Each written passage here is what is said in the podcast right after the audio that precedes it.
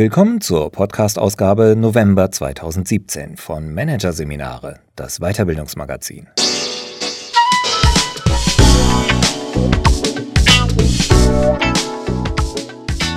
Weitere Podcasts aus der aktuellen Ausgabe behandeln die Themen Digitale Transformation, Hashtag Fail und die Psychologie des Überzeugens, Zustimmung vorprogrammiert. Doch zunächst Agilisierung der Unternehmen, das Ende der Hierarchie von Sascha Reimann. Formale Hierarchien sterben aus. Unternehmen bauen sie ab, um schneller und flexibler zu werden.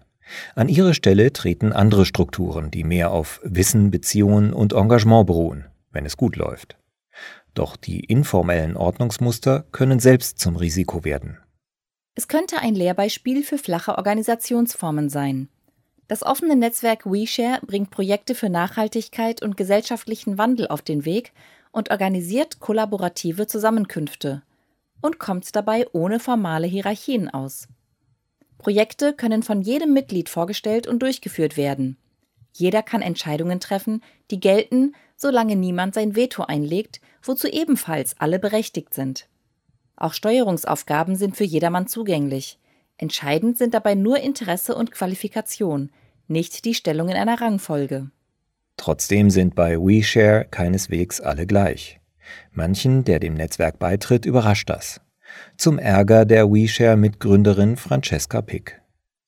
Hört mit dem Blödsinn auf. Hierarchiefreie Organisationen gibt es nicht, platzte sie im Mai 2017 in einem Blogpost heraus. Nachdem sie offenbar wiederholt mit der Annahme von Mitwirkenden konfrontiert worden ist, dass alle gleich sein müssten und niemand einem anderen etwas zu sagen haben dürfe. Dasselbe Missverständnis taucht auch bei agilen Transformationen in Unternehmen immer wieder auf, wo es ernsthaften Agilisierungsbemühungen schadet denn es führt dazu, dass zwei wichtige Punkte außer Acht geraten. Der erste Punkt? Hierarchien mögen out sein, sie erfüllen jedoch eine wichtige Funktion, und zwar sehr zuverlässig. Kein Mechanismus scheint so gut geeignet zu sein, wenn es darum geht, in Organisationen schnelle Entscheidungen zu treffen, permanente Machtkämpfe zu verhindern und Konflikte auf unteren Ebenen zu befrieden, sagt der Bielefelder Soziologieprofessor und Metaplan-Organisationsberater Stefan Kühl. Seiner Meinung nach entstehen ohne formale Strukturen Unsicherheitszonen. Eine Dauerpolitisierung droht, bei der Entscheidungen in endlosen Debatten zerredet werden. Ohne ein gewisses Maß an Hierarchie geht es nicht, sagt auch Andreas Zeuch. Der Berater für Unternehmensdemokratie glaubt zwar, dass die alten Hierarchiemuster aufgebrochen werden müssen, weil sie zu starr sind für eine Welt im Dauerwandel und weil sie das Durchlaufen eines Karrierepfads mehr belohnen als die persönliche und fachliche Eignung. Die Idee ist jedoch nicht, alles frei flottieren zu lassen, erteilt Zeug unrealistischen Erwartungen eine Absage.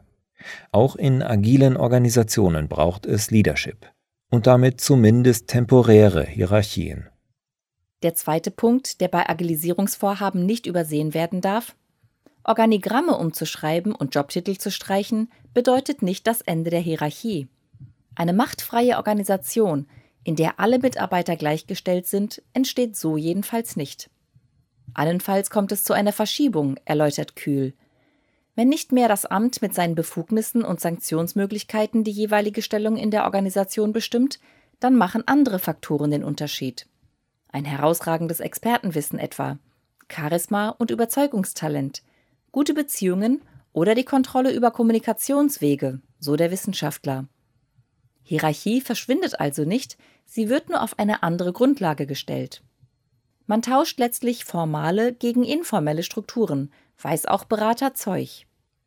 Agile Ansätze wie Scrum oder Holacracy drehen sich so gesehen weniger um die Abschaffung von Hierarchien als um die Nutzbarmachung alternativer Ordnungsmuster, die in allen Organisationen vorhanden sind als Plauderrunden an der Kaffeemaschine, als Geflecht gemeinsamer Interessen, als wechselseitiges Anerkennen von Leistungen und Kompetenzen. Mit den neuen Ansätzen versucht man diese Netzwerke gezielt nutzbar zu machen, erklärt Ilga Vossen von der Akademie für Führungskräfte. Agile Organisationsmodelle bauen dabei auf die positiven Eigenschaften der informellen Ordnungsmuster, vor allem auf drei das ist erstens die Fähigkeit, Dinge in Bewegung zu setzen. Es ist eine Alltagserfahrung, dass abteilungsübergreifende Zusammenarbeit und schnelle unkonventionelle Lösungen am besten über den kleinen Dienstweg ablaufen, berichtet Managementberater Olaf Hinz. Viele klassisch hierarchische Unternehmen überleben seiner Erfahrung nach nur, weil es solche inoffiziellen Kanäle gibt. Ein Handelsunternehmen zum Beispiel, das Hinz beraten hat und in dem der Chef, ein Mitglied der Gründerfamilie, nicht an Führung interessiert war. Es wurde faktisch von den mittleren Führungskräften gelenkt, so Hinz, ohne formale Macht, nur durch persönlichen Kontakt und Überzeugung. Wie in vielen Unternehmen bildete sich eine Kerngruppe, wie Hinz sie in Anlehnung an den Leadership-Experten Art Kleiner nennt. Das sind in der Regel vier bis acht engagierte Leute, die an Schlüsselstellen sitzen oder über spezielle Kenntnisse verfügen und damit in der Lage sind, effektiv Projekte anzuschieben. Zu den besonderen Eigenschaften informeller Hierarchien gehört zweitens, dass sie sich entlang von fachlichem Interesse und intrinsischer Motivation bilden. Kerngruppen geht es in der Regel nicht um Karriere oder Geld, sondern um die Sache. Sie wollen ihre Projekte voranbringen und der Firma weiterhelfen, sagt Hinz. Egoistisches oder für das Unternehmen schädliches Verhalten hat er hingegen nie beobachtet. Für Veränderungsprozesse sucht Hinz daher gezielt diese Kerngruppen und versucht sie für das Vorhaben zu gewinnen. Daran schließt eine dritte Eigenschaft informeller Hierarchien an, die bei agilen Transformationen nutzbar gemacht werden soll. Sie können Leute befördern, denen andere auch wirklich folgen wollen, weil sie sie für kompetent halten. Wie so etwas aussehen kann, zeigt musterhaft das Beispiel WeShare. Dort werden Aufgaben nicht durch eine Hierarchie vergeben, sondern umgekehrt. Hierarchien entstehen durch die Beiträge der Mitwirkenden und die Aufgaben, die sie übernehmen. David Weingartner, Connector und Koordinator für die deutschsprachige Community von WeShare, erklärt, wie das funktioniert. Wer eine Projektidee hat, stellt sie auf einer Online-Plattform vor, wo alle, die sich dafür interessieren, sie diskutieren und die dazugehörigen Rollen bestimmen und übernehmen können. Alles, was getan wird, geschieht dabei aus eigener Initiative. Die Folge ist eine Art natürlicher Hierarchie, so Weingartner. Wenn jemand zum Beispiel ein Projekt vorstellt, Erfahrung einbringt oder besonders viel Engagement und Interesse zeigt, gewinnt er damit automatisch Autorität.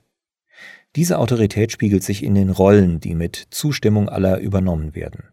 Nach und nach bildet sich so eine emergente Hierarchie, erklärt Weingartner.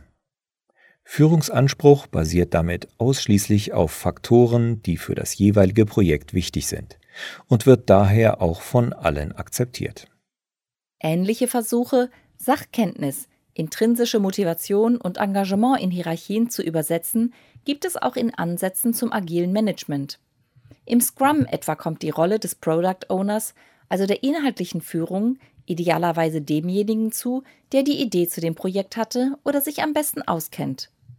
Auch die Führungskräftewahl und das Holacracy-Modell sind Versuche, Zuständigkeiten möglichst an diejenigen zu verteilen, denen die Kollegen in der jeweiligen Situation die beste Eignung zuschreiben.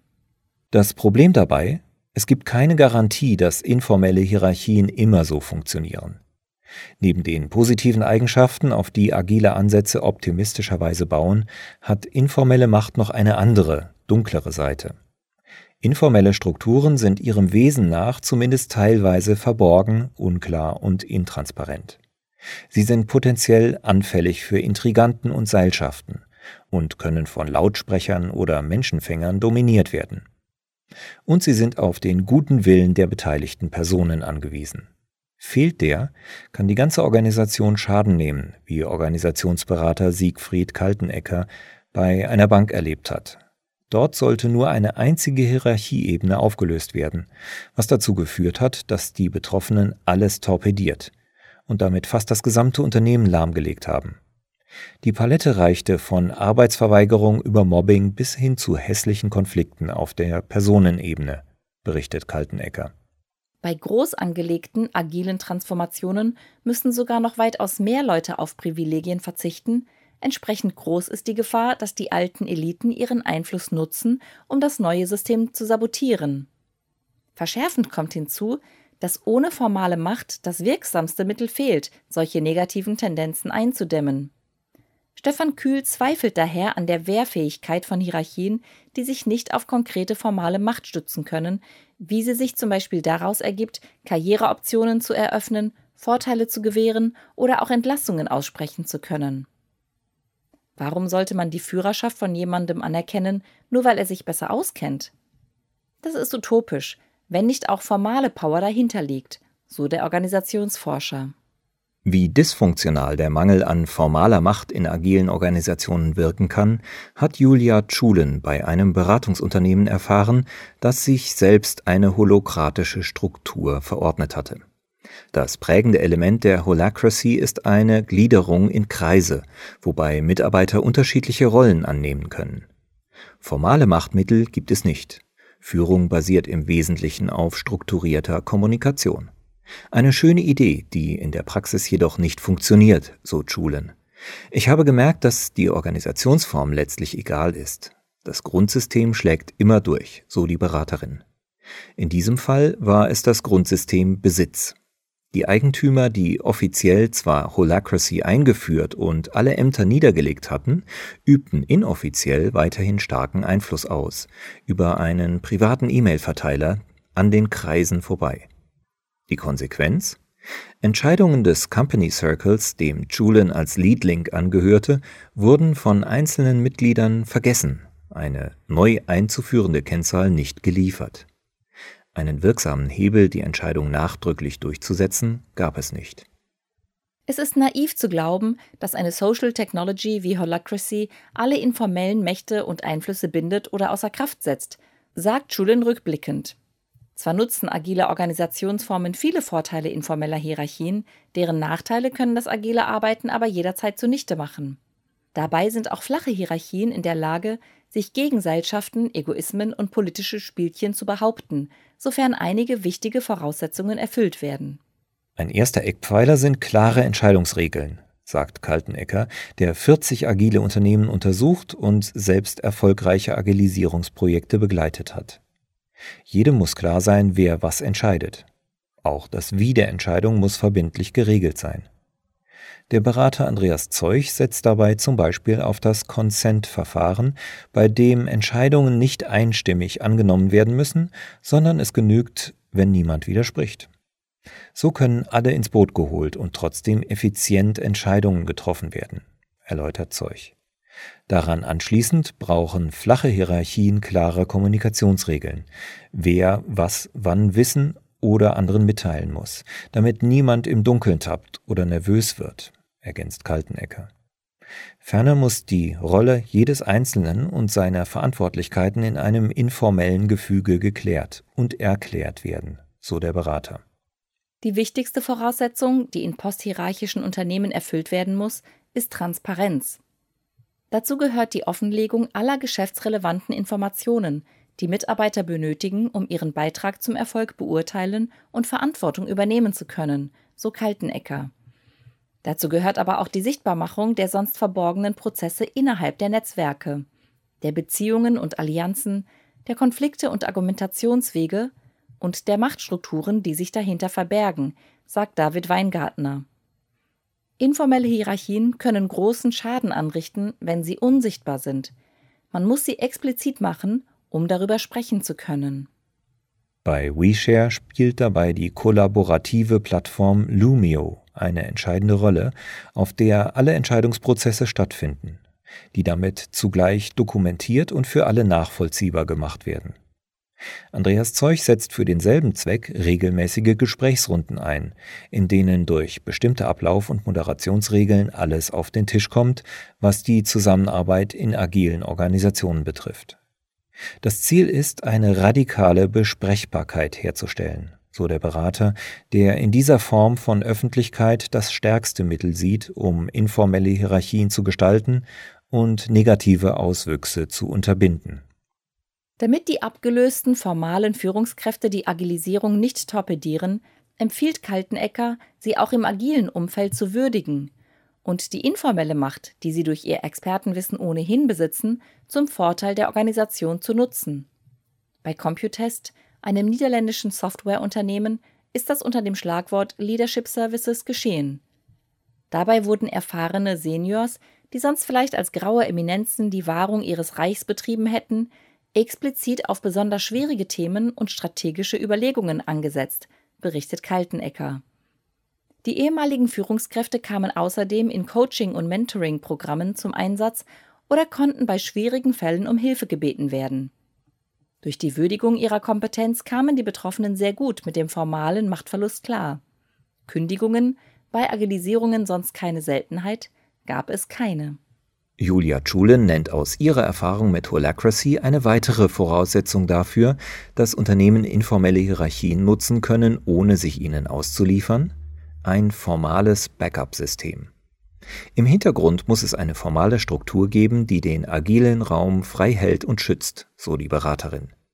Für einen global tätigen Hersteller von Kristallprodukten hat Schulen so eine Organisationsform entwickelt. Dort gibt es eine rudimentäre formale Hierarchie, die aber nicht in die Entscheidungsfindung eingreift, sondern im Konfliktfall hinzugezogen wird und die in den informellen Prozessen getroffenen Entscheidungen durchsetzt. Agiles Arbeiten wird dadurch nicht eingeschränkt, sondern überhaupt erst ermöglicht, so Schulen. Hierarchische Enthierarchisierung nennt Stefan Kühl solche Mischformen, die für den Organisationsforscher letztlich unvermeidbar sind. Seiner Meinung nach ist agiles Arbeiten ohnehin nur in bestimmten Bereichen wie dem Projektmanagement möglich und sinnvoll, in anderen Bereichen aber nicht. Ein Betriebssystem, das alle Bereiche im Unternehmen nach agilem Muster regelt, kann es demnach nicht geben, sagt Kühl. Organisationen haben immer eine formale und eine informelle Seite. Um das richtige Maß an Hierarchie zu finden, müssen beide betrachtet und gestaltet werden.